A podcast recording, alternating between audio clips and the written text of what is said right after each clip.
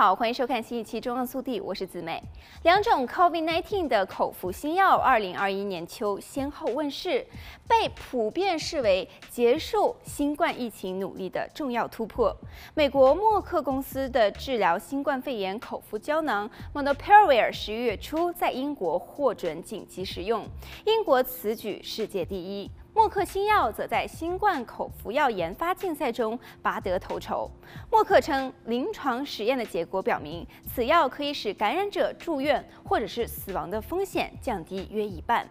美国辉瑞公司随即也是发布了新闻，新冠口服胶囊 Paxlovid 亮相。辉瑞称，此药三分之二期临床实验千余人参加，结果显示可令住院或者是死亡的风险降低百分之八十五到百分之八十九。此药的使用授权申请已经向美国食品与药物署 FDA 递交，两种口服药物的相关数据都尚未在经同行审评的专业期刊发表。目前不必住院，但是病情恶化风险较高的患者可以使用抗病毒的药物治疗，但是必须在医院或者是诊所接受静脉注射。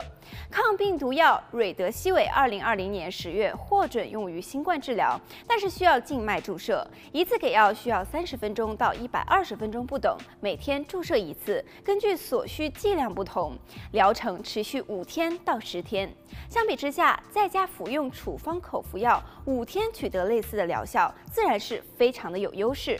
从两家公司提供的实验数据来看，辉瑞的 Paxlovid 胶囊更加有效，但是目前两家提供的数据都不完整。辉瑞的临床实验结果显示，在出现症状后三天内服药，患者住院或者是死亡风险降低百分之八十九；五天内给药，风险降低百分之八十五。而默克公司称，它的口服药在出现症状后五天内服用，患者住院或者是死亡的风险可以降低约百分之五十。虽然辉瑞和默克公布的数据都非常有限，但是两家公司对于新冠口服胶囊的安全性都是充满信心。辉瑞表示，大约百分之二十的服药或使用安慰剂的患者出现不良反应，大部分较为轻微；百分之一点七的服药患者和百分之六点六的使用安慰剂患者出现严重的副作用。默克则表示，百分之十二的服用新药的患者和百分之十一的使用安慰剂的患者出现与药物相关的不良反应。